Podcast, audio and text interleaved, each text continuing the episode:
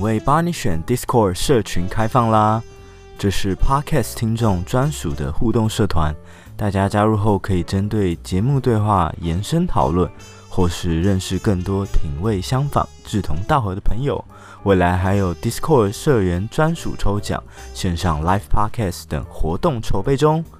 我知道许多朋友并没有用过 Discord，希望品味帮你选 Barney's Talk 是你第一个加入的伺服器。有什么使用上的问题，我们都会手把手教学。现在就快透过电脑或是 APP 登录，和我们一起玩耍吧。另外，Barney's Talk 最近参加 Mixer Box 的选拔比赛，希望大家可以多利用每集节目底下的留言功能，为我们打气应援。Discord 和 Mixer Box 的相关连结，我都放在节目叙述栏。那么节目就正式开始喽。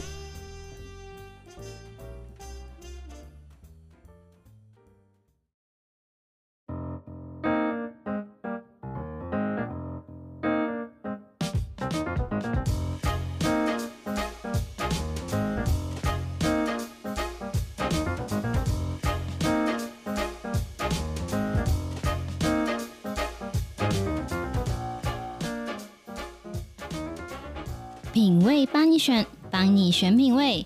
今天又到了我们一个月一次的电影单元。那我们今天请到的是在台北电影节有入围多项奖项的《童话世界》的导演，然后还有演员导演唐福瑞，唐导演，演员王玉平，来跟我们今天做这个《童话世界》电影的分享。那请两位帮我们自我介绍。大家好，我是《童话世界》的导演和编剧唐福瑞。大家好，我是《童话世界》的演员王玉平。诶，那请两位大概介绍一下你们，就是可能在电影业界做过什么，或者是之前的一些背景。好，大家好，我是《童话世界》的。为什么在我讲话的时候开汽水？你这个可以剪辑。我没有想到这个的声音那么大。我听到了。啊，对不起。好，再来一次。大家好，我是《童话世界》的编剧和导演，我叫唐福睿。我过去曾经是一名律师，执业五年以后，呃，考到了奖学金，所以出国去念电影。那《童话世界》是我的第一部作品。呃，我在拍完《童话世界》以后，又写了一本小说，叫做《八尺门的辩护人》。那同名影集也其实已经杀青了，我也是担任这个编剧和导演。那我个人比较喜欢的是法律题材的戏剧作品。那希望大家会喜欢我的故事。大家好，我是王玉平。我在《童话世界》里面饰演的是郭诗琪这个角色，然后我目前也只做过演员这个职业，就这样。你听起来是最冷静的那一个，没有其他的才，没有其他的才能了。不会，当演员是非常大的才能。谢谢。没有真的，嗯，真的啦。我也要说我做不来。我导演也做不来，对，嗯、没关系。我觉得每个人就不同的生命的阶段都会做不同的事情啊，但演员真的不容易。好，我们接下来请导演跟我们说明一下，这个童话世界大概是在讲什么样子的故事？童话世界其实，嗯，简单来讲，它是一个律师的赎罪故事。那我们的故事主角张律师，他叫张振许。张律师他在偶然的一次，这个他他他有一次偶然接到一个性侵的案子，那发现说这个加害人是一个。补习班老师叫做汤思成，姓汤。那这个汤思成，他过去曾经帮他办过案子，在他刚出道是菜鸟律师的时候，那他发现说这两件案子，就是前后这两件相隔十七年的案子有相似之处。那他在过去的那个案子里面，因为有一些做了一些做错了一些事情，所以留下一些遗憾。那他希望借由这一次的机会，能够让自己呃赎罪。好。所以我们大概讲一下我们这个电影的题材，我们会牵涉到什么样比较有争议性的议题？其实呃，大家可以听得出来，它当然是一个法庭电影啊。那因为它主角是一个律师，所以在这个电影里面，我们会看到一些法庭的辩论。那当然主题就会围绕在所谓的诠释性交这个议题上面。那呃。当然这，这重点是在于说，探讨说说什么是权势关系，因为这相对来说一般人比较不熟悉，它也是一个很模糊的概念。再来，当然就是说，被害人他他们在受到这样伤害的时候，呃，会是什么样的一个状态，什么样的面貌？那故事其实围绕在这个呃主题上面呃呈现。好，那这个电影呢，它就是有比较重要的角色呢，都是比较。法律背景的里面就是有张正许律师，他就是一个主角，然后还有杜子珍律师是在张正许菜鸟时代的时候带他的一个主管，然后汤思成他就是这一个比较具有，就是我们说的做错事的那一方，坏人那一方哈，然后 还有张正许的太太，那他是社工的身份是。对，好，大概是这几个角色，那就是去从张振徐在这个现代，呃，看到了这个权势性侵的案子，然后在电影在带着我们抽丝剥茧，然后找出十七年前张振徐那个时候到底是做错了什么事情。好，所以就是一步一步的深入，它其实是两个时间点、时间线一直在重叠。对对，所以过，过去的时间点比较像是菜鸟律师他的一个爱情和理想的幻灭。那现在这个时间点，我们就可以看得出来，他为什么要他的他其实就是他的赎罪的旅程。对，好，电影的叙事呢是现在过去一直交互的出现。那其实这因为一开始电影是先演现在发生的事情，那有时候就会带到过去，所以其实在这两个这两个时间线的重叠的出现的过程中，我们可以看到，哎，它其实有过去跟现在互互相呼应，然后或者是。诶，下一下一个阶段，可是下一段就是过去的时间，那就会去解释了为什么张正许在上一个阶段我们看到了他是这样子行动的。所以其实这个电影看起来是还蛮过瘾的，因为就是是有一种推理的感觉。好，那我接下来我想要请问于平，当你在建立你这个角色的时候，你有特别下了什么样的功夫吗？或者是你有做哪一些角色功课呢？第一次看到这个剧本的时候，我就被这整个剧本深深的吸引，因为我觉得每嗯每一个角色都非常的有张力，而且他在每一场戏之间，他们的逻辑可能因为 导演也是律师的关系，所以他的逻辑真的非常清楚，所以我在看的时候当下就觉得非常过瘾。因为郭诗琪这个角色，他其实出现的篇幅不多，所以。我觉得对我来说比较困难的是，我要怎么在每一场戏之间可以把他不同的轻重跟他不同的层次做出来。就是我觉得理解角色可能就是面对郭诗琪这个角色首要的关键，因为他的台词也非常的精简。导演就说郭诗琪是一个像诗一样的角色，所以我觉得对我来说，郭诗琪每一次出场的时候。都是很谨慎的，然后我也会想要去剖析郭诗琪在理性跟感性之间，可能理性是比较大人的世界，感性是他真的爱老师的这两条线。当这两个这两个理性跟感性之间交织在一起的时候，我要怎么可以在这个虚构的角色里面去呈现出一个真实的郭诗琪？对我来说，这就是。就就很困难。如果你现在要再叫我去演一次这个角色，我觉得或许会做一些不一样的选择吧。嗯嗯，那表演表演本来就是有机的嘛，而且我们现在都长大了。对，可是我觉得最好的地方就是因为那个时候的你想这件事情是用这样子的思考逻辑，所以他同虽然这是一个电影，可是他同时也把那个时候的你保留在电影里面。对我来说，这是电影很珍贵的地方。其实，因为电影拍完到现在快三年了，那么久哦。对，那其实确实，我这现后来因为呃已经定档要上映了，然后再加上台北电影节那时候是闭幕片，所以是这阵子才开始回去再温习一下，我到底写了什么东西。那其实确实有还是有新的想法跑出来。对，那这这这确实是有趣的地方。嗯。对，因为我们刚刚好像没有带到太多郭思琪在他身上发生了什么事情，我们要不要简单的讲就好？郭思琪算是开启这个电影故事的一个影子，就是一个开头，因为他一出场的时候就有张振许律师跟张振许律师的太太一起帮助他面对被老师性侵的这这个案件，然后让张正许律师重重新的想回想起他曾经也有面对过类似的事件，所以因为我的出现呢，就会让张正许律师重新踏上了一个法服律师的赎罪之旅，也让他的太太重新审视，就是要怎么去面对他的家庭关系，还有杜子珍律师跟张正许律师又再重新重逢，然后可能汤思成老师又再一次的出现在这个。性侵案件的泥沼里面，所以我每次看到你就知道有事情要发生。对，没错，这就是我在这个电影里面的功能。好的，那其实我比较想要知道，哎，因为这一点的话，电影可能没有交代到。但是当初，譬如说导演，或者是说于平你自己在设计的时候，你会觉得说是什么样的关键，或者什么样因素，然后让那个。角色让那个诗琪发现说：“哎，其实他可能是被骗了，或者他可能是被诠释性侵了。”其实剧本里面没有交代的很清楚，说他到底心里在想什么。嗯、那我对于这个角色的想象，其实也就是这个样子，就是呃，因为他这个故事本身，他的最主要的观点是来自于男主角，对，他是一个男男性的观点，一个法律专业人士的观点。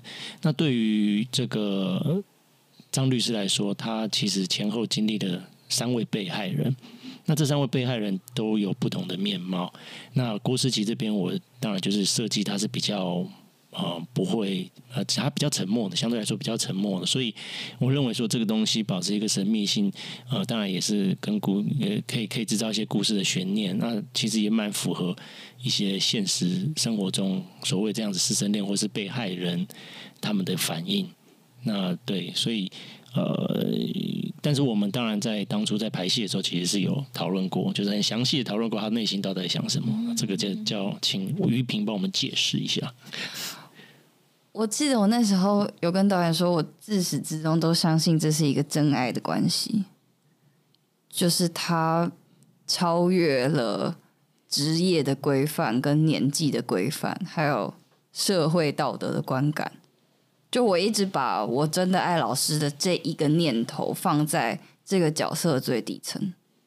就我希望今天我遇到所有跟老师有关的事情，都是从爱出发的。再让我遇到呃张正许的时候，我会觉得其实自己很像是一颗棋子，被大人这样子摆布。就是大人一下子说 A，我就去这个地方；一下子说说 B，我就跟着去这个地方。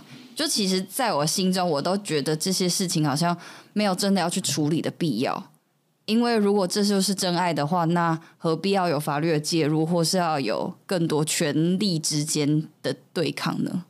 而且，反而你因为这个案子遭遇到很多不开心的事情，对对吧？就是好像本来也，假如说没有这个案子走上司法程序的话，没错，我就可以好好的上我的学，就不会这么麻烦。对，所以其实一开始可能还是因为有社工，可能无意间发发现这件事情，然后所以才会开启这一整个故事的关键。嗯，好，那我因为我有在看那个导演他的访谈。然后我发现导演，因为他以前是职业律师，所以其实自己自身有说过，对法律其实是感到失望的。那我想要请问一下，这个对法律感到失望这件事情，会不会是你去做构思这部电影的主要的原因？然后，或者是这件事情是怎么去影响你在建构，不管是杜子珍这个角色，或是电影里面关键的法庭法庭戏的那个场面的描写呢？呃，我我要特别强调啊，我对法律虽然有一点点失望，但是没有绝望过。我基本上是这个呃，对于台湾的法律有相当程度的信心。那其实我离开律师的工作，也不是因为对法律失望或绝望，更多是我觉得我反而可以说，其实我认为台湾的法律是有更好的空间。所以透过创作来。来继续去去审视这件事情，然后继续去推动这件事情，我觉得是一个方向。对，那那对于我，那我对法律的看法，其实呃，当然确实也影响到我在呃建构我这故事里面律师的角色，然后也当然也包含这个法庭戏的安排，这些都是会有影响的。那譬如说。这个杜子珍好了，杜子珍他其实是一个很典型的。我们这边先解释一下好了，杜子珍他其实是男主角张律师的一个指导律师，等于他的老板，所以他非常资深，他很懂法律，然后他经常会利用这个逻辑辩论游走在这个伦理对伦理的边缘。对，那呃。不过我们可以理解说，他他是作为一个律师的典型，这样子的律师的存在，他他最大的目的，他就是在啊追求当事人最大的利益，所以你不能说他错，而且他也没有违反任何法律。当然，相对来说我会觉得极端一点。不过，呃，相较于张律师，就是我们的主角。反而有时候会觉得杜子珍这样角色更复杂、更有趣一点。张律师他其实对于正义是相对来说比较憨直、比较执着的。对，那那但是我并，但是我我认为说不是因为，但但我认为说，即使有杜律师这样子的律师存在，这也是程序的必要，而不是说制度的问题。对，那回到另外一边，就是在讲法庭系的设计。其实法庭系当然呃，跟现实的这个法法法庭里面发生的这样子的呃状况，多少会有点不一样。你为了戏剧化这些故事，不过我也是透过这些法庭辩论。来去呈现说，呃，真台湾社会真真实法庭里面会会有怎么多关于这个主题会有怎么样的一个讨论，然后真实呈现呃所谓这些被害人他们在程序里面遇到的困境。那这些其实当然都是对于都可以表现说我对于法律的想法吧。是，那因为我觉得。我看这场法庭戏的时候，我的印象非常深刻，就是因为刚刚其实于平也有提到的，就是这个整个电影都是非常逻辑的，然后很清晰，不会让你觉得好像模糊带过的感觉，所以这也是我很欣赏这个电影的地方。他也会跟你讲说，他们现在他们可能人物都用很多很专业的法律术语，然后老实说，其实我是有点看不太懂，可是我们都可以感受到，就是他的流程是清楚的，不会有那种就是。为了戏剧化，然后就讲出一些就很莫名其妙的东西，对，所以我觉得也是跟导演的律师背景有关系。所以我觉得在大家可能有一些律师，可能有时候看够了一些法庭戏，或是一些法律背景出身的，然后有时候看一看，觉得这边都乱写。但我觉得这个电影应该比较不会有这个现象了。不过我有个问题，就是说。嗯呃，因为当然里面讨论到一些比较深的法律的这个名词也好，概念也好，嗯、当然一般观众可能没有办法马上看完电影就理解，对但是这会影响到你对于这些人物、对于这个情节的这个呃理解感受吗？会有影响吗？呃，会稍微拖住一下，嗯嗯，嗯对对，就是你在看的时候，你会可能这个情节需要动脑筋，对，对这个情节已经结束了，就是他们刚刚几个人丢了几个。专业术语，然后我就想说，哦，现在权力关系是什么？然后就会很紧张，想说我没有接收到。然后可能剧情已经开始往下推展，我还停留在上面，就想说，哎，这刚刚到底怎样？然后可是很快的，因为可能后来剧情又会稍微去检视一下这个现象，或者是说，其实你大概可以抓到他们是。可能百分之五十六十这样，对，所以稍微会被拖住，就是我承认。但是因为我本来就是对法律很不懂的那一种民众，对，所以我觉得如果再更了解一点的，可能不会像我那么。想那么久，但也没有真的很久啦，可能顶多就一分钟、两分钟，这样算很久吗？这段要删掉。但我觉得在童话世界里面，法律只是包装故事的那个外壳，对对，它的主要还是在人嘛。是是是是，你看不懂那些东西也没关系，你知道他知道他们在吵架就好。没错没错没错。其实我的我我我当初在创作在写剧本的时候，就是像于平讲的，就是他我我绝对不是为了要。教育观众才写这个剧本，重点它它当然是电影，还是在于娱乐嘛，那就是呃回到故事本身，它到底好不好看，这些人物到底我们能不能够感同身受？所以确实，虽然我们可能刚刚讲了很多，或是等一下也会再提到一些法律的议题，但是说实在话，它就真的只是一个包装而已。对，就等于是说，法律它是推动这一些各种情节的一个。算是，因为如果张振许不是律师，他其实没有办法介入这件事情到那么深，嗯、所以当然法律他不是主角，只是说哦，有时候看的时候会稍微思考一下现在发生什么事情，嗯、对。但我觉得完全不会影响到我们去理解这个电影的对我们，我们不会因为法律的事情，然后就影响我们对他的评价，然后或者是被真的被法律拖住，这件事情是没有发生的。因为我看完之后，就是没有再去查那些 法律的术语，我就是在想那人物关系而已。对，所以我觉得大家不用担心。好，那我是接下来想问问题，就是因为我认为刚刚导演有提到，就是杜子珍这角色，其实他是有蛮多东西可以去挖掘的，因为。其实像是张正旭，我们就看到他一直认为自己有一个要赎罪念头，或者是他一直在台词里面，他也一直讲说他要伸张正义，然后他要帮助被害人。然后这件事情，他跟他的太太也有过一些小小的辩论讨论。那我们就不说，就是所谓的正义到底是什么好了。那可是因为杜律师他今天在那。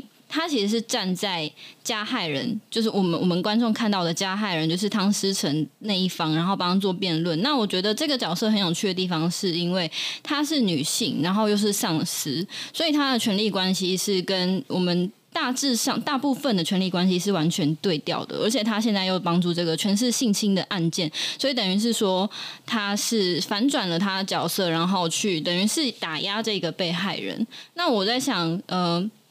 其实，一位律师像刚刚导演有提过，他在做这一些法律上的事情，他可能会用一个比较，呃，不知道算不算中立，就是会用一些辩论的态度，然后去挖、去游走一些呃道德上面的边缘这样子。可是，其实就像刚刚律师，刚那个刚刚。刚刚导演讲的，我一直讲律师，对，这些都是程序上有必要的啦。是，对。那我想说，我想问导演，因为毕竟你也有经验嘛，你觉得律师到底是什么样的职业？他到底是不是可以说真的很中立的职业呢？其实我觉得你很棒的一个原因在于说，呃，过去就这阵子一些访谈，对于杜子生这个角色是是。大家比较没有关注的。那今天我提到很多杜子生，其实我蛮开心，因为我当初写完剧本，除了张振许以外，我最喜欢的是杜子贞这个角色。是我吗？你跟杜子贞并列第二，可以吗？哇，冷汗直流啊！这个忘记今天跟于平一起来，我这个词没有改。所以呃，好，所以呃。但是，但当然，因为杜子珍他也也是还他他还是一个配角，所以说对于他的内心的一些复杂的想法，我们没有办法有太多的篇幅去交代。不过，呃呃，就像主持人观察，就是他其实是一个蛮，也就是呃。我讽刺的一个一个存在啊，就是说她是一个女性，然后也是个资深的一个法律专业人士，她却站在被告就是加害人这边去做辩护。那当然，我们就会思考说，她到底她到底是真的相信这个这个补习班老师吗？那她她对她来说，这个。呃，性别有没有影响？对这件事情有没有影响？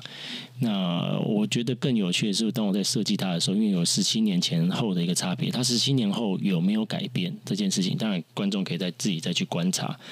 那那回到问题上，我认为这个律师这个职业是，当然就是有，当然是有必要的。而且我过去在做律师的时候。呃，有时候确实是可以从中获得一些成就感的。那我认为，呃，他在程序里面是一个一个，他他当当然有他扮演的角色。那所以我认为，如果我们对于律师有一些偏见的话，其实更多是出在人身上，而不是这个制度设计。我记得我我记得。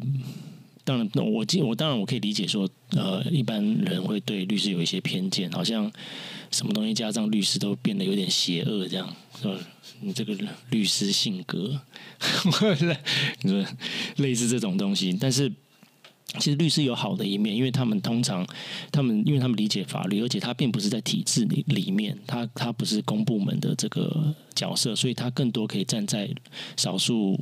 弱势的群体这边对抗权威，这都是律师这个职业，我认为说是他最有价值的一部分。当然，我们可以理解，因为律师他必须，他他律师这个这个职业必须每一天都面临许多很多伦理的抉择。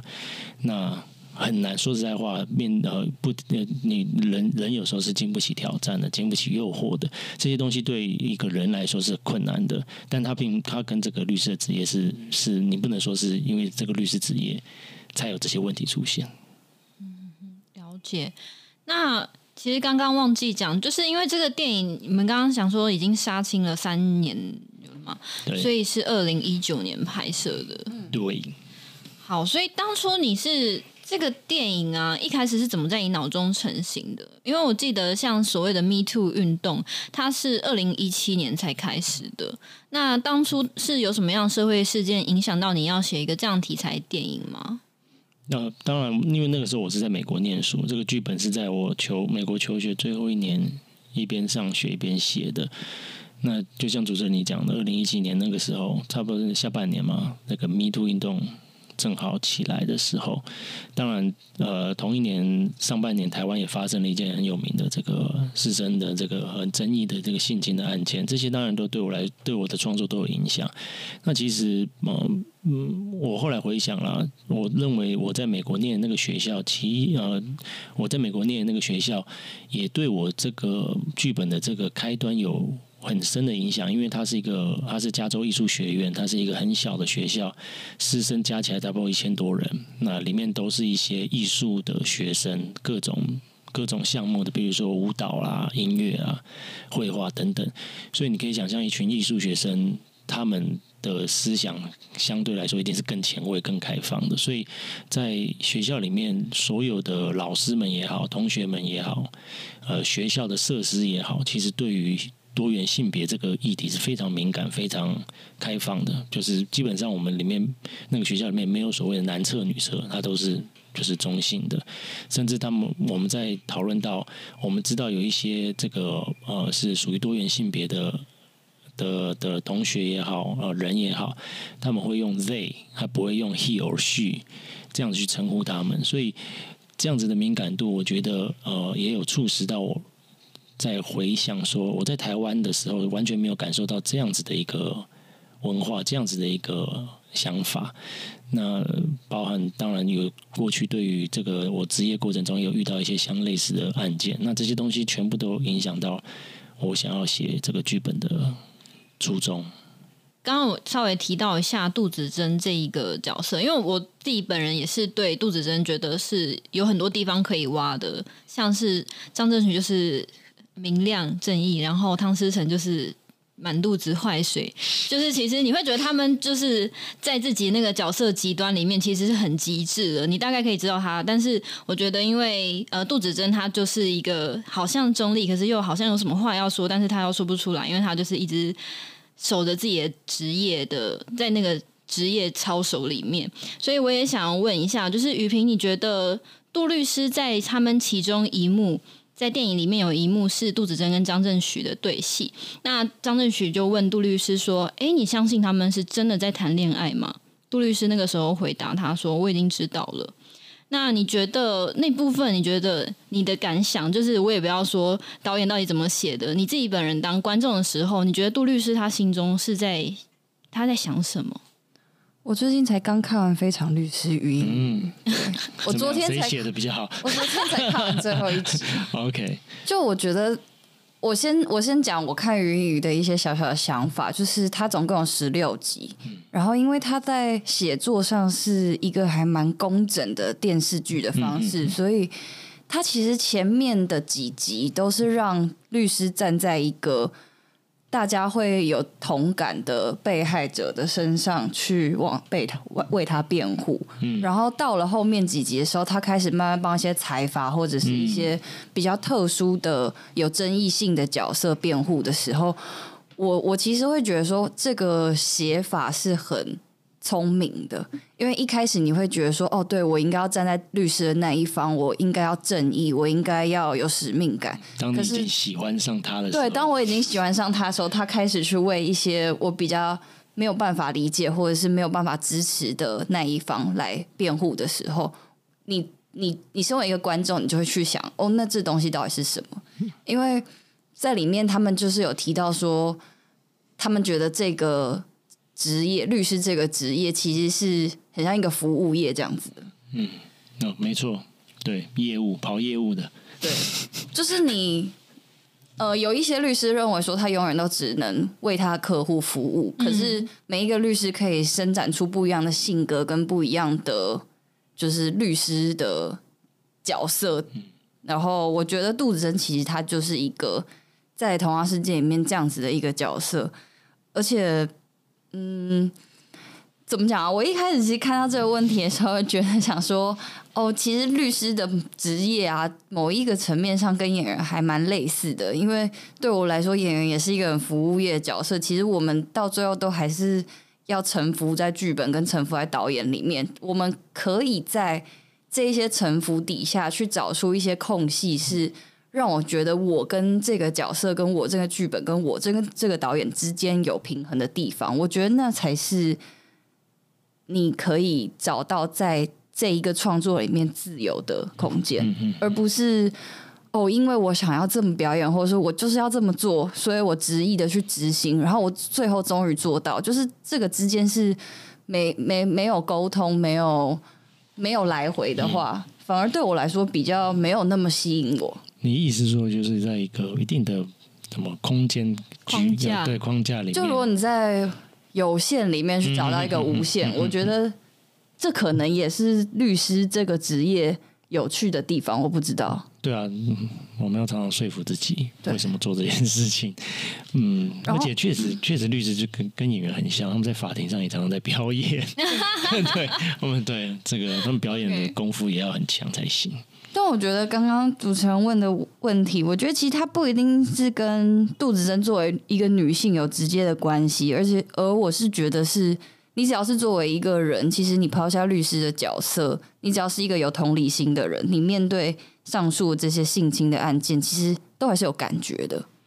那我不我不确定，就是在作为一个律师的时候，你在法庭上，你需不需要把这个感觉公诸于世，或是你需要把它隐藏的很好？就是他的那个明暗之间，到底应该要取舍到什么程度？其实我我我相信每个律师应该都有他们自己的风格。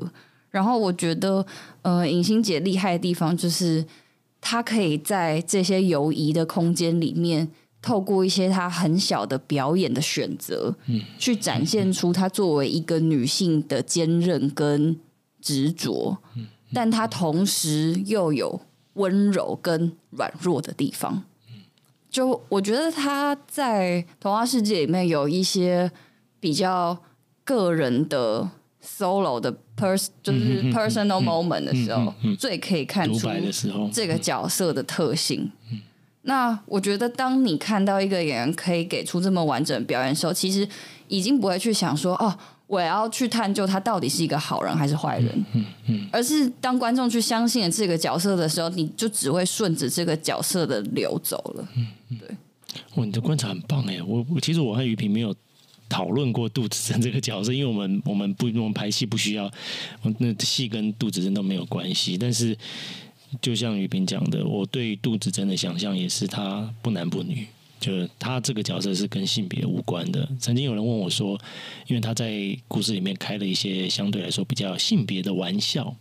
你说杜子珍吗？对，杜律师一开始的时候，在电影里面一开始对张律师开了，呃，有点不记得，没关系，大家去看电影就知道。所以也有人问我说，是不是为了要刻意横平这个性别的的角色，好像她是一个相对来说比较资深的一个女性的的的的一个权威下面去开男生的玩笑。但是，其实我当初写写这个故事、写这个角色的时候，并没有这样想法，因为我认为他他的角色是超脱性别的。对，虽然说我们会觉得说，哎，你是女生，照理来说应该可以理解女生作为一个被害人，她有什么样的感受，但是她是律师。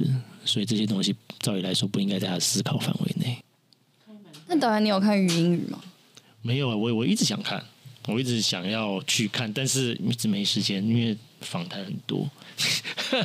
因为这个影集有一点特别的地方是，它是两家很大的律师事务所在对抗，对，然后每一个律师事务所的老板跟角色的主要就是。leader 全部都是女生哦，有刻意有什么目的吗？还是什么？没有没有，就是我觉得可能在法律呃，在法庭这么公允的场合里面，嗯、这件事就是性别这件事情就不是最主要需要去讨论的事情，而是你在法庭上，只要你有本事，你有才华，这些才华跟本事都可以保护你，让你赢得这个。这个胜诉。其实我在在写杜子珍这个角色的时候，我有做过研究啦，就是说，因为他有一个年龄设定嘛，在他那个时候，律师录取率多少，每年录取多少女生，那他们在这样子女性律师在律师事务所里面扮演的角色是什么？那我其实资料不多，那我有找到一些呃，也是访谈差不多年纪女律师的一些这个网络上的资料，其实。呃，过去和现在还是很不一样的。现在，其我我我认识很多很优秀的女性律师，她们也都是事务所的合伙人，都是老板。但在过去有一段时间，尤其是杜子珍这个年纪设定，她差不多是在四十五十岁左右。在过去，她刚大学毕业，考上律师，进入事务所工作的时候，那时候的男女。呃，性别的意识还没有那么强，而且女生在那个时候相对来说，还是社会上还是比较有一个有一个价值观，说应该是要就是相夫教子，在那个那个那个那个年代，对，所以说，呃，尤其是律师，他是需要呃特别，他他当然他的他的职业要求，他需要有一点强悍，他需要很会变。其实这些东西在过去对于女生来说都是一个负面的形象。所以说，这样子的特质在男律师身上，你就不会觉得他有什么问题。但是跑到了这个，假如她是个女性的话，我们反而会觉得说，你这个女生很难相处等等之类的。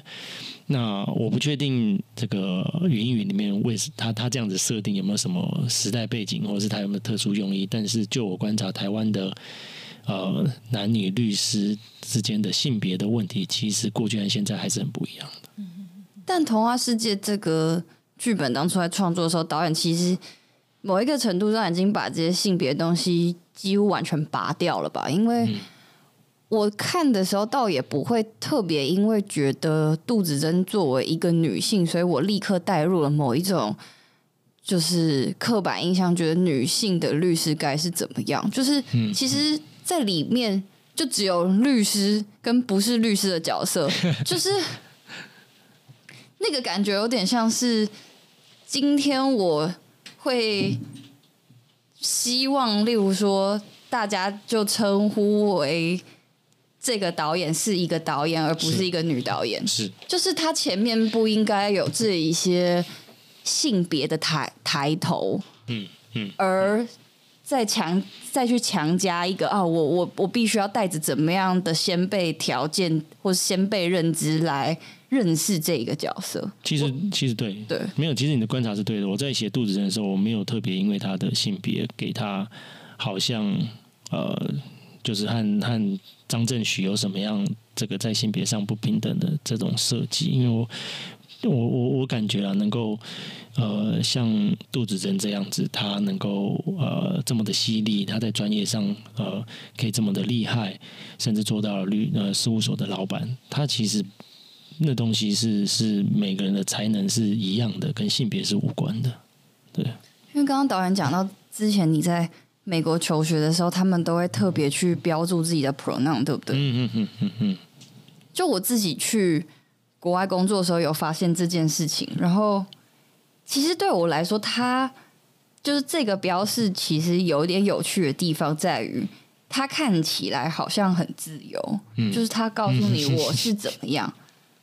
但我仔细去想，我不知道这个想法就是呃，导演认不认同？就我觉得，当他够自由的时候，你甚至不用去提及他。嗯，就是所有人的眼睛跟视线都是同一种，比如说灰色的时候，他就不再要有泪或绪，或者是对。我我相信这是一个变动的过程呢，就是你总是要有一个。就是你要反抗过去的一些是是是，总是要有个开始。对，他要过过可可，甚至他要过，他必须要过头，他才能够回来，最后找到一个平衡吧。这是我的感觉。那呃，其实当当然我们在在国外感受到比较深，也有一个问原因，是因为像我们国语的中文就不会，就他就是他嘛，就是我们没有其他的发音，对，中文比较暧昧，所以我们没有这样子特别强烈感受。到国外真的确实就会觉得哦，很怕自己讲错，你知道，超级怕，超级超级怕。因为累后面也是加 is 嘛，对不对？对对对，就是对，你就你需要脑袋瓜转换一下，所以到最后就直接称呼名字。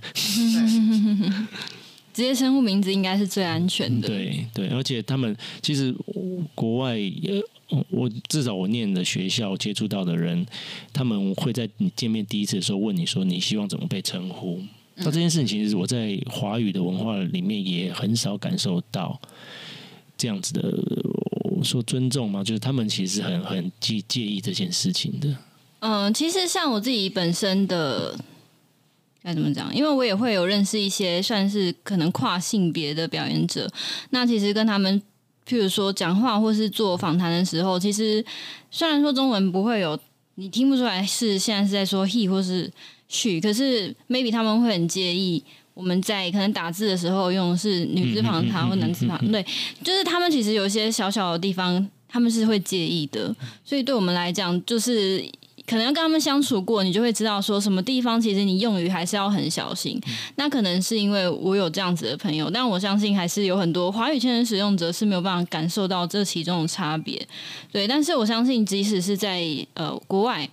嗯，譬如说美国，因为导演是在那个加州，因为其实加州它本来在美国就是一个可能性别非常友善的城市，对，所以他们那边又是艺术学院的时候，它的风气会非常的对，对很强烈，就会觉得说这件事情本来就是每个人都要重视的。但我相信，可能除了加州或除了这个艺术学院，有时候还是会有一些没有被照顾到的事情。肯定的，肯定的。对，嗯、然后或者是说国外，呃，像其他地方我不知道，像是。日本，他们就完全不会有这样子，比较少会有这样子的概念去意识到这样子性别的东西，所以我觉得确实，我们一开始可能是要先做多一点，做到过火了，甚至是变成一个玩笑。就是其实最近应该是十月嘛，有一个电影要上映，叫做什么什么哥儿们，不知道，反正是一个美国的，然后就是在讲就是。多元性别，然后就是在讲每一个，因为大家太注重多元性别的事情，然后导致于就是全部都变成一个笑话，然后就是因为我们很过火，所以这件事情我们放在生日常生活中，反而别人会觉得你怎么那么奇怪这样子。对，对，确实我觉得，因为杜杜律师这个角色呢，他其实他在他的专业里面，我们并不觉得说他的性别有影响到他，可是我比较想要深究的是。该怎么讲？他的每一，譬如说他的独白，或者他的一个眼神，都让我觉得很有故事性。对，就是可能像刚刚雨萍有提过的，就是他的表演，他的选择是怎么去跟他自己个人，然后还有跟这个剧本去做对话。然后我非常欣，其实这个电影里面有非常多细节，都是我觉得很欣赏。然后每一个演员真的都很会演，每一个演员都有不同的亮点的地方，所以真的很推荐大家来看这个电影。那接下来我想要讨论的问题是跟电影比较没有关系的，就是在于说，你你们两位认为，如果是真的有爱情存在在师生之间，那师生的性行为在道德上是否就比较能够被人容忍呢？这个问题超难回答，雨萍你先，超难回答雨萍。就我觉得老师跟学生之间还是有权力关系的问题。如果今天把学生分成成年跟未成年来说的话，好了，我觉得未成年的时候，就成年前，就可能在心智发展或者是在道德问题上的确是一个很大的关键。但在成年之后，我觉得变得比较像是社会观感上的，因为其实师生恋这件事情有趣的地方在，老师会被学校开除，可是老师不会有刑责，对不对？对啊，你假如没有未成年的问题的话，基本上就只是一个观感、一个道德的问题。对，所以我觉得其实还是会有差别。嗯嗯，就我必须要讲说，虽然在电影里面，我自己的角色的立场是我希望我跟老师之间的这个爱情是真爱，可是跳脱出来的话，我还是会觉得说，他其实就是你真的会。害怕这件事情一旦发生会伤害到当事者，这是我觉得最主要的一个问题，或者是说当事者因为不管是成年或是未成年，有一些事情当下可能比较意乱情迷，没有想清楚的时候，他可能做错了选择或什么，而后想起来会觉得，哎，这件事情好像有点不太对劲。就是这这这是比较是我自己就是支持的立场，嗯嗯，因为其实有非常多的电影也是在讨论师生恋，然后有的是老师是女生的角色，然后呃恋爱的对象是男生的同学，那个营业营业之庭，嗯嗯嗯嗯，就是动动画，嗯，然后我自己非常喜欢的。毕永雪演的不是毕永雪，呃，雨培演的钢琴教师也是女生作为老师的角色。嗯嗯、然后那个乌迪恩不是有呃爱爱情失控点，就最后被推下电梯的那个，那个就是男生作为老师的角色。我觉得在不同的电影里面，其实对于师生恋描写跟诠释都还蛮不一样，而且他的立场通常都不会是很单一的。所以，对啊。当然，因为没有了，因为这个电影是有个很争议的，当然就是未成年嘛，所以这个东西跳跳呃呃，但单就电影来说，我我当然会觉得有问题。只是说我的想法当然也跟于平蛮接近的，就是说呃，可能我我我我我我假如以一个法律的观点来切入的话，就是因为呃，法律是基本上不可以处罚思想的。就是你脑袋瓜里面怎么想是不不可以处罚的，人类的感情其实是不归法律管的。那我们都可以知道说，每个人他其实感情有多复杂，各种的爱情的面貌都是存在，都是成立的。所以说，这跟外在的这样子的一个身份关系有有有有有影响吗？这是我作为一个法律人经常会去思考的啦。就是说，到底。我们法律能够介入这个欲望的边界在哪里？那但，我们因为有这个法律上当然规定的很清楚嘛，就是说你不可以滥用权势，你不可以对未成年的学生下手。那摒除这些呃违反法律的规定的这个行为的话，师生之间会不会有真正的爱情？我觉得是是不是难以想象的了？嗯，对。那其实。呃，当然，在你再进一步去想说，法律当然规定了一个标准，十六岁啊，十六岁以下这个东西是违法的。只是说这个标准到底怎么定出来的？假如是十六岁又一天，那差别在哪里？当然，我们我们理解说它是一个心智成熟的这样这样子的一个程度去去划分。不过。就像我讲的，这是天数的问题嘛，这是年龄的问题嘛。其实我我认为，我有不断去思考这个这个法律的规范，它的它的本质是什么，我们才有可能就是呃呃，我们才有可能说呃，我们才能我们才有可能说去去探讨说某个关系它到底惩罚的是什么，它到底错在哪里。是因为我觉得学生跟老师之间，他们一定是有一些权力的关系的。那因为像最近我在阅读一本书，它里面就有写到说，其实很多加害者，因为他其实是一个日本的，有点像是纪实，不知道怎么纪实 essay 散散文嘛。他就是他是一个记者，然后他是去访问了很多在。同学在学生时期，然后送到受到性侵害的这样子的人，他他去访问那个加害者，那个老师，他想要搞清楚，就是加害的人心里在想什么。因为其实对被害人来讲，他们一定是心理受到创伤。可是这个记者就认为，我们一定要也去了解加害者的心理，我们才有办法在日后有办法比较有效的去杜绝这一件事情。然后，所以这本书里面就写了，其实有很多跟学生发生性行为的教师，其实他们从头到尾都不觉得自己在侵害这个被害人，他们是真的觉得他们在谈恋爱，而且他们没有意识到其实。学生看起来毫无反抗的那个样子，并不是接受，只是因为学生惧怕他跟老师的权力关系，他没有办法直接拒绝老师，所以这个记者他就提出了这个问题，就是说，其实有握有权势的人，他是没有感觉的，然后他自己有时候他会造成他自己一些幻想，所以我觉得这是一件需要被重视的问题。所以，呃，即使说好，我们老师跟学生之间是有自由恋爱恋爱可能，可是我觉得一些分际可能还是。社会道德规范可能还是有它的必要性，嗯、对。但我觉得，当然，就像导演刚刚讲的，就是人没有办法，就是道德规范或者是法律都没有办法制止我们的心理或者是我们的脑袋里面在想什么。所以，我觉得自由恋爱这件事情真的是，其实其实是没有任何规范的。如果真的是爱的话，那就是我们只能祝福这样子。其实就是，嗯，怎么讲？嗯，我我不认为你可以找到一个大家都。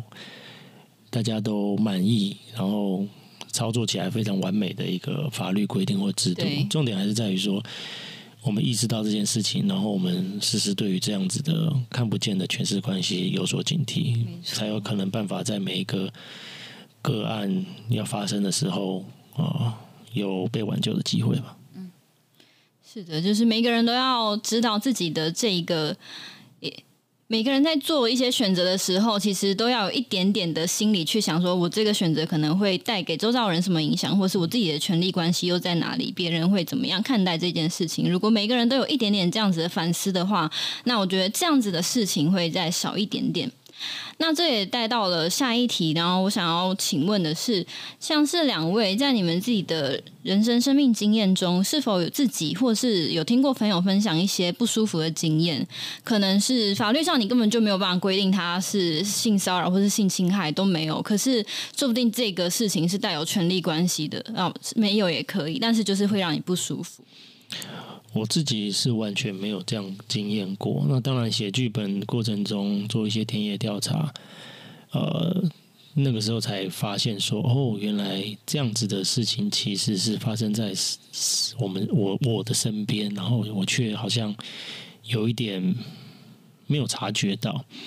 那当然我，因为我没有办法分享这些我听到的案例，他毕竟我我对他们有个责任，但是我可以分享一个最近才发生的事情。那我觉得这可以很完美的说明我自己的感受，就是啊、呃，台中居人国中这个黄老师的这个案子，那这个被害人就是第一个出面指控的这个 A 女，她的同班同学。是一个男生，那他现在是个律师，是我以前事务所的同事。那当这个案子爆发的时候，头头一天啊，头两天，这个律师来跑来找我，跟我聊这件事情，因为他知道我写了这样子的一个故事，而且也即将上映。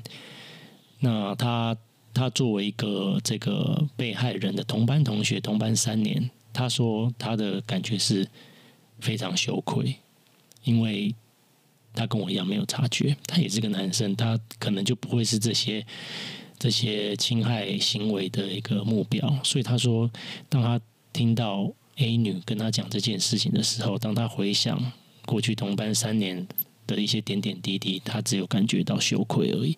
所以我觉得这个是可以充充很充分的表达，就我像我这样子的人的一个感受，对于这这些事情、这些事件的，对，就是羞愧。因为刚刚导演说，你其实没有办法在第一时间去察觉，或者是知道你自己身边的朋友，或者是你身边认识的人正在经历这样子的，就是例如说骚扰也好，或者是更严重到性侵也好，其实这些事情真的是每天无时无刻都发生在大家身边，包括今天我可能只是穿的比较清凉。如果我在路上被多看了一眼，这个东西算是什么呢？我也常常会去想这些事情，就是这样子的观看，它既没有办法被法律制裁，但有时候你好像多说几句，大家会觉得说啊，你怎么这么爱计较，或者是说你怎么这么小题大做？嗯嗯嗯，就其实这些事情是无时不刻都在发生的，而对我来说。这样子的发生，嗯，当然，如果有办法，今天让这件事情真的大家可以对这件事情有认知，而很健康的去，例如说更看待这样子性别之间的关系也好。但如果它今天持续发生，其实我觉得对于，例如说像所有自身呃所有正在经历这些事情的人来说，其实是你其实要自己要一直去问说这东西到底是什么，就你必须要不停的去想这个东西之间的所有结构也好，或者是这个之间到底就是对，而且这东西是流动的。对啊，它它它是一个对它一个空间，就像导演说，可能呃，在三四十年前，大家对待女性的，就是社社会角色应该要是怎么样子、怎么样子的态度，但到今天已经不是。那这件事情，例如说我今天穿的清凉一点，我被看，那我要怎么去对待这件事情？假如说大家一直保持着，就是有。更更多的人保持一个健康的态度去看待这件事情的话，那这件事情它的推动就会更顺利一点，或者是它这个这个这个环境就会更安全一点。嗯，我觉得都是对啦，都是一个程度的问题嘛，都是一个脉络、一个语境的问题。到底今天。一直看着你身体的那个人，他到底是处于你们俩是处于什么样的环境，什么样的一个呃状状态下？那我这就是这个是互动，这是一直流动的东西。所以，但是对啊，所以你很难说有一个单就法律，你很难说有一个法律可以 如如此巨细靡遗的把所有的情况都都规范住。就所有的互动应该都是一个个案，全部都是。被单独拿出来讨论的，嗯嗯，对，而且对啊，你很难说，就法律就这样，你很你很难说对或错这么的决然二分，就大部分的情况下都是这样。因为我这题主要是想问的是说，其实有很多人，就像刚刚雨萍讲的，其实发生在很多人周遭的事情，就是大家会觉得你真的是小题大做，哎，根本就没怎样。他说那个只是开玩笑，可其实对当事人心里都会造成一定程度的阴影。像是我之前看到一个比较印象深刻的是，在一个一个女权比较推广女权的 IG 账号的一个。算是一个 KOL，然后他就分享了他的读者遇到的事情。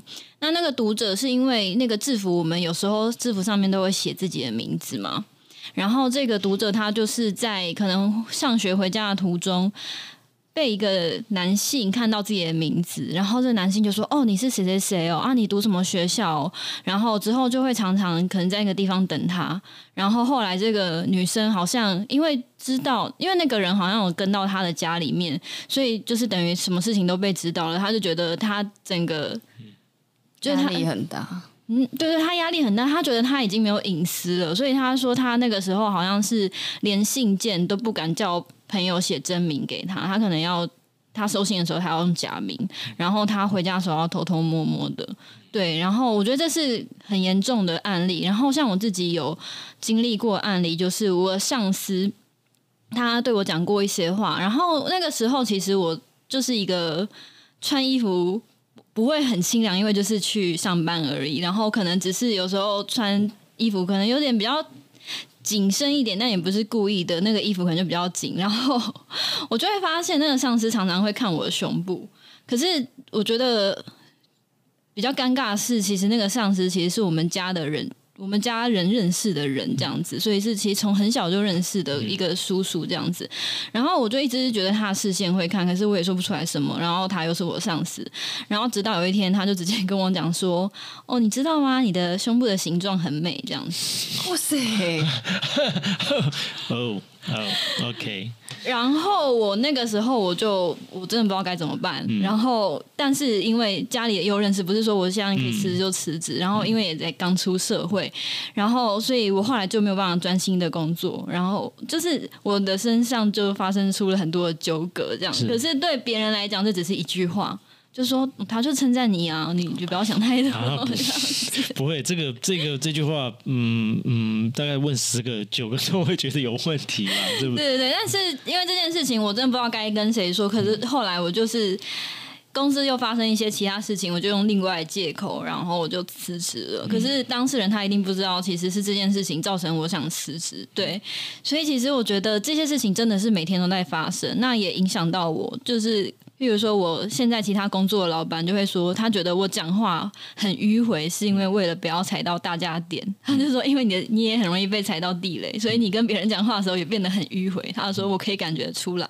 然后我就说，对，因为你就是要一直去，你讲每一句话都要去意识一些什么东西的时候，你讲话才能变比较圆滑。可是就会变得很麻烦这样子。对，所以我觉得。这看这个电影，当然这个电影讨论议题是又极端了一点，但是我觉得我们每一分每一秒都，如果在更专注在自己或是别人，诶，他为什么今天讲出这句话，然后再去思考一些结构，就像刚雨萍说的，那可能这些事情就是更更多的可以再被杜绝。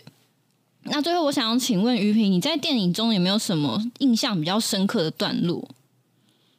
都很深刻，有没有什么你就是看完之后，然后？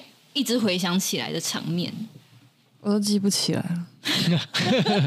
也好，不然演完就忘记也好。也好我其实是那种演完就忘记的演员，嗯、我不太是，我不太是需要花一些时间离开这个角色的演员。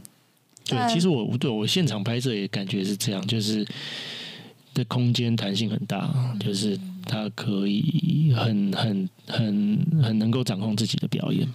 谢谢。那就是你可能你拍戏的时候，你没有拍到场景，你没有到那个片场，可是你后来看电影，实际只有看作为一个观众的时候，我觉得每一场戏都好难哦。我印象最深刻的一场就是我在少年法庭的那一场，嗯，因为那一场真的太难了。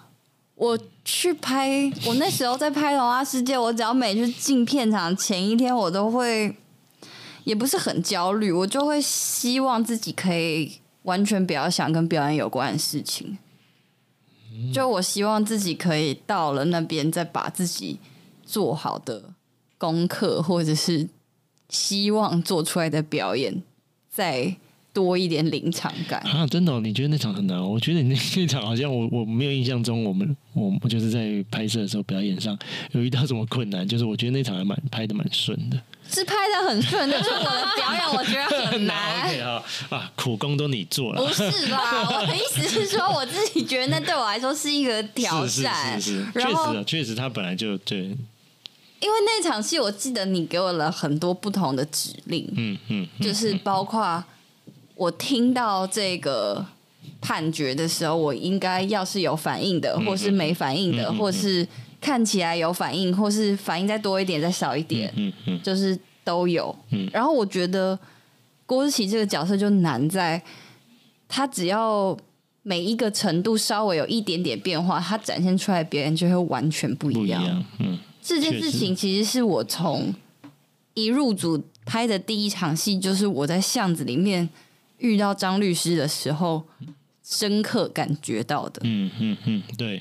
对，因为那台词真的很精简，所以你要怎么在这么精简的台词里面去展现不同的角色的想法？因为呃，可可能，比如说在巷子里面的时候，我不是说童话故事可以当证据吗？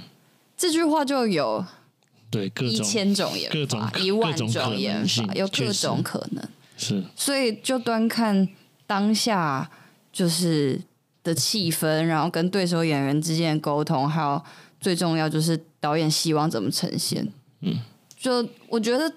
难是难在我必须要带着一些功课去跟你讨论，然后看你喜欢哪一种，就是你喜欢吃中菜呢，还是喜欢吃西菜，还是喜欢吃泰式料理，还是喜欢吃什么？而且确实，因为你都是很台词很少的、很很很很省话的角色，你大部分都是就是表演而已。台词少就很难。对对，希望合作的还 OK。很棒，很棒。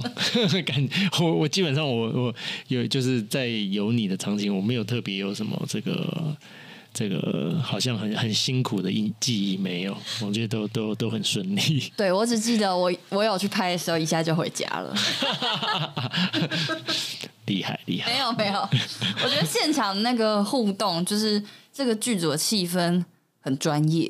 嗯嗯，就不会有太，我觉得到大家到现场之后，真的就是工作就。嗯我感觉不出来那种要要社交啊，还是什么？就是对我觉得真的是很专业。你不知道我们都每个都很紧张吗？我也很紧张、啊，因为这这拍因为题的故事题目都是很沉重，大家都很紧张。我我也很紧张。我自己在看电影的时候，因为在电影里面，这个郭思琪这个角色，他就是真的是学生，然后很年轻的那种学生，然后因为他会一直好像因为大人想要完成什么，好像有被利用的感觉，有时候又是张振徐要利用他去完成自己赎罪，然后有时候又是那个汤老师，家庭哦，对对对，所以其实我觉得郭思琪这个角色他真的非常难，因为他。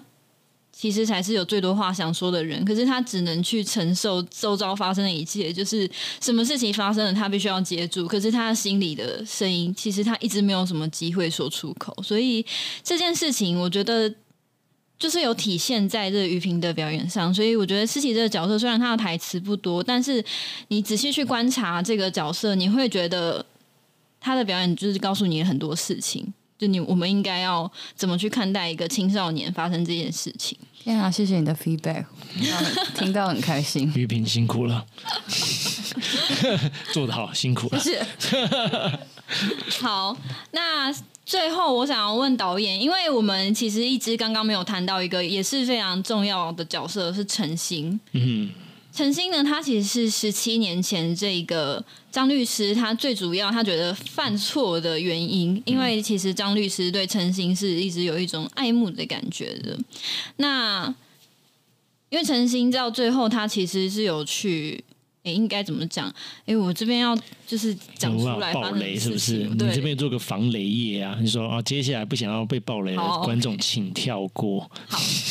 好，我这边会讲比较真的是很关键剧情，所以不想要被爆雷的，可以就是这一段之后就不要听这样子，因为我们等一下要讨论到陈星的内心世界。哦，因为陈星他在十七年前，他一样是有跟这个汤老师谈恋爱，然后甚至这个陈星在跟汤老师谈恋爱的时候，他还觉得他自己可能是主导的那一方，他觉得他们两个恋爱要坚强，因为师生恋是不被允许，所以他其实没有。意识到其实汤老师是非常有手段的，在去可能控制他的一些思想，所以当他以为是恋爱的时候，他发现其实汤老师只是对他的身体有一种渴望，所以这个这个电影里面总共有三位受害者，然后。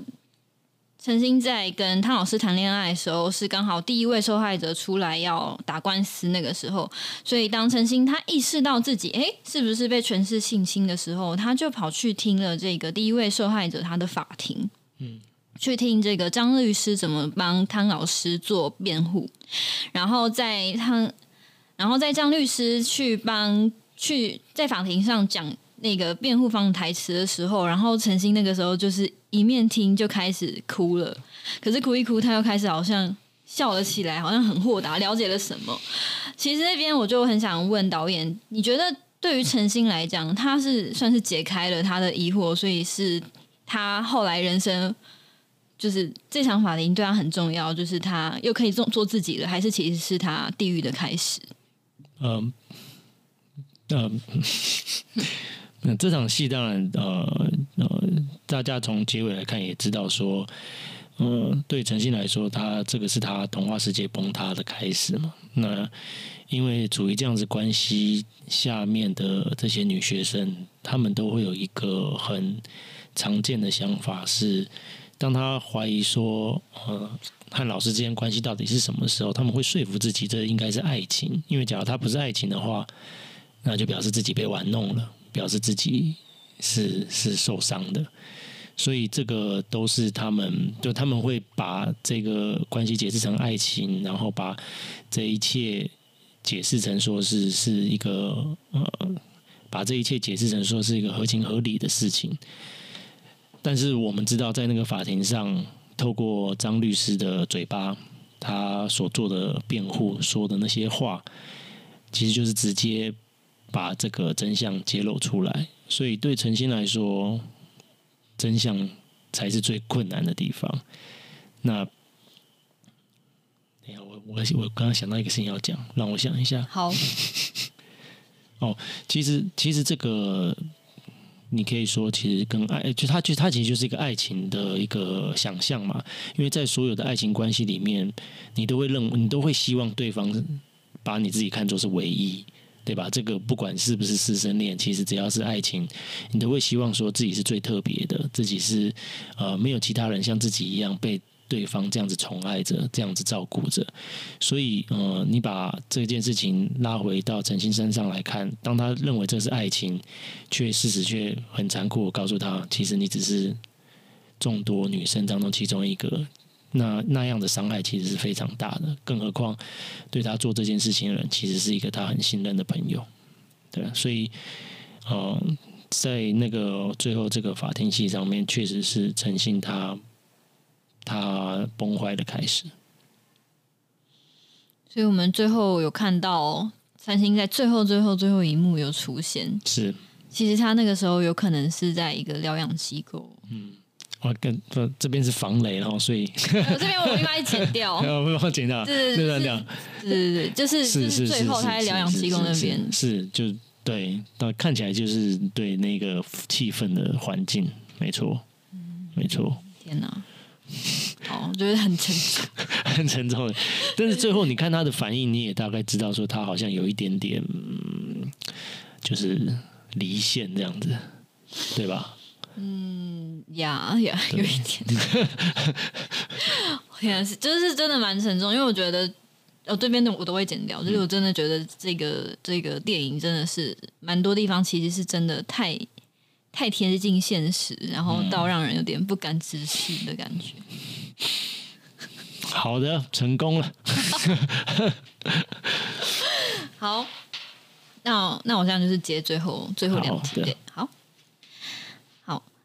那其实导演一开始有提到说，他有创作了一个小说，叫做《八尺门的辩护人》，一样是从法律去切入社会中比较难以被察觉，或是比较难以被扭转的议题。那想请问导演，你之后还有没有其他创作的规划？嗯，有。现在其实一直都，其实一直都会在想说写新的东西，那还没有一个非常具体的方向。不过。也还是会跟法律有关系啦，只是说想要做不同的类型的融合，譬如说法律和鬼片之类的。哦，没有，这这只是举例啊，不一定写得出来。但是就是，呃，因为还是还是跟还是会还是会写跟法律有关的，只是希望能够有更多新的东西进去。好。因为我比较想知道说那个鬼片，你有没有 其实有一部鬼啊？有一部日本电影，它就是法庭辩论加鬼片啊，叫什么啊？是 B 级片？不是不是不是，他不是他，他后来还请一个鬼到法庭上作证。哦，好酷哦！哦，我知道，鬼压床了没？哦，对对对对对，鬼压床了没？对对对对，一个日本电影就是鬼压床了没？对对，他对，蛮蛮酷的，对。他其实，我我就其实这个就是很很很新的东西啊，就是没没看过东西。虽然日本人做过，但台湾人没做过，我再写写看。之类是这种想法啦，就是因为法庭类型，当然这个法庭类型当然有它特别的地方，只是我自己在做，会希望说每一次的东西都有一点点不一样，比较有趣。好，那于平之后有其他作品的规划吗？没有。我赶快写一个给你，好恐怖啊！最怕空气突然安静。有啦有啦有啦，不应该问这一题，吓死我了。那个接下来会有几个新的作品会出现，然后最近有一个刚播完作品是我愿意，我愿意，嗯，对。其实我本来很想要写邪教的题材，哦，真的吗？对，但是。对啊，但是我愿意，感觉蛮深入了。我就一直在想说，那我还能够？可是做过了，还可以再做啊。是，就是不同观点会不一样。对对对，因为毕竟邪教有各种邪教。嗯，对啊，所以不知道这邪教曾经是我想要碰触的题材，就邪教和法律。对对，所以自我自己，那那导演会就是那个创作的 timing，就会觉得说什么时候要做新的东西啊？其实，嗯，当你失业的时候，你就会开始想，哦，到底该接下来该怎么办？写什么新的东西？没有啦，开玩笑，就是，嗯，对我来说，我会，呃，脑脑袋其实是一直在转的。但真的你，你因为你写要开始一个故事，要要着手是一个很大的工程，所以前面想会可能会想了一阵子，那开始写当然会相对来说是会一个比较空档的时候，才有办法真正着手。所以你的小说大概写了多久才完成呢？小说十个月，嗯，十个月，但是十个月是写而已，所以之前又花了一段时间在做，在收集资料，在在写大纲。对，嗯，因为我刚刚想说，哇，十个月其实应该算是快的，快对，对，因因为之前大纲什么都已经弄好了，人物什么都有了，就只是写出来而已，对。因为我之前看村上春树，他有一本书在讲，就是作为一位职业小说家，嗯、他在自己讲他他的心路历程，然后他就说，写小说是一个超级世界上最没有效率的工作。没错，而且我我我真的觉得写小说比写剧本难，小说真的好难。对，就我觉得那创作过程是很劳役的。嗯嗯嗯嗯，就你真的要把自己当做一个上班族的投入，嗯、你才可以。坐在那里想出一点什么，就是那个感觉就跟算数学很像，就是你有九十九天都完全不知道这东西是什么答案，可是你到一百天那个。那个答案灵光一闪的时候，如果没有那九十九天，也没有最后那一百天。嗯，对，如果你不就是一直投入在那个创作里面，你就会变成像鬼店里面那个 Jake 一样，写同一句话的。因为那个那个那个灵感不是每天都来。对，其实没有啦，创作本来就它本来就不是浪漫的事情，对，不是浪漫，绝对不是浪漫的事情，是苦工。好。那我们最后来做一个结尾，那请两位帮我们宣传一下这个电影什么时候上映？十月七号，童话世界盛大开业，我都，不知道该接什么。对，希希望这个工作太难了，希望大家都可以进戏院观赏童话世界。没错，我觉得真的是我。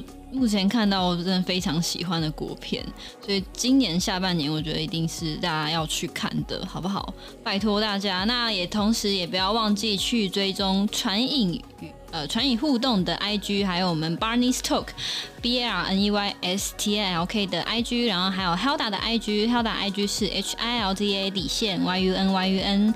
那谢谢今天大家收听，我们下次再见，大家拜拜，拜拜。